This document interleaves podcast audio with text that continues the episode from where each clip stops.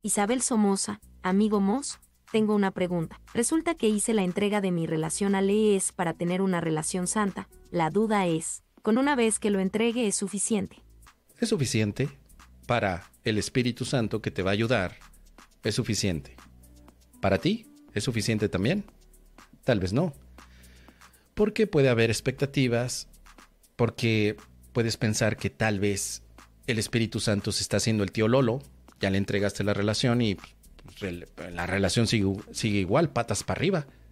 Entonces está la tentación. Ay, a lo mejor el Espíritu Santo estaba muy ocupado. Y entonces, pues yo le entregué la relación, hice la práctica de la santificación. Por ejemplo, la práctica de la santificación de la relación aparece en el capítulo número 15, al final, y dice así, te entrego al Espíritu Santo como parte de mí mismo, sé que te liberarás a menos que quiera valerme de ti para aprisionarme a mí mismo. En nombre de mi libertad elijo tu liberación porque reconozco que nos vamos a liberar juntos.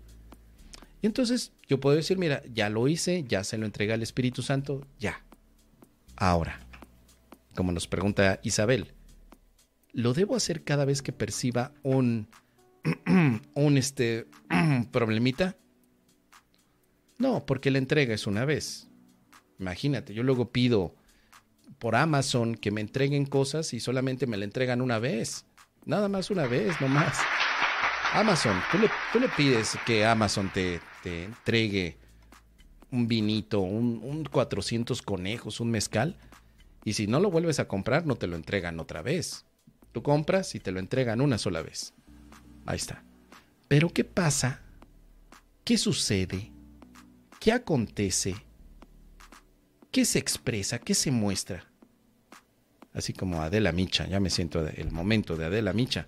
Cuando tienes ese problema, bueno, también se nos ofrece una oración de apoyo al respecto. Vamos a buscarla. Está en el capítulo número 18. El sueño feliz. Capítulo 18, el sueño feliz. Dice aquí, no te olvides que tu relación es una. Aquí, mira, perdón, antes, dice, cuando sientas que la santidad de tu relación se ve amenazada por algo, así como tú le pusiste problemita, detente de inmediato. Y aunque haya mucho miedo, ofrécele al Espíritu Santo tu consentimiento para que Él cambie ese instante por un instante santo que preferirías tener. O sea, ya entregaste la relación, pero de pronto dices, ay, es que aquí hay un problemita que amenaza la santidad de la relación. Entonces, primer paso, querida amiga, Espíritu Santo, te doy mi consentimiento. Te doy permiso para que cambies este instante que percibo. Cámbiame el instante.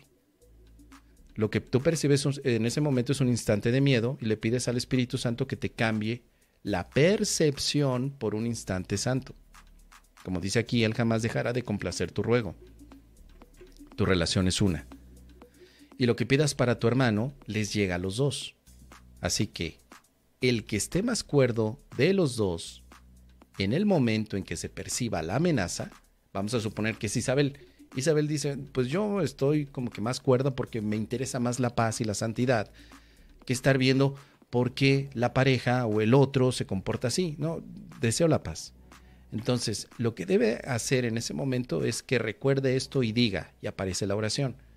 Cuando sientas ese problemita, querida Isabel, solamente te vas a esta oración que dice, deseo que este sea un instante santo para mí, a fin de compartirlo con mi hermano, a quien amo. Es imposible que se me pueda conceder a mí sin él o a él sin mí pero nos es totalmente posible compartirlo ahora. Elijo, por lo tanto, ofrecerle este instante al Espíritu Santo para que su bendición pueda descender sobre nosotros y mantenernos a los dos en paz. Esto permite que el Espíritu Santo entonces tome control de tu mente y la mente de tu pareja, de tu amigo, de tu relación. Ahora funcionan como una sola mente. Este es el uso de la razón es razonable que vivamos un instante santo, pero no es razonable que estemos con el miedo de que la relación va a terminar, se va a echar a perder o no va a funcionar por las inseguridades de cada uno. Eso no es razonable, no es razonable pensar eso.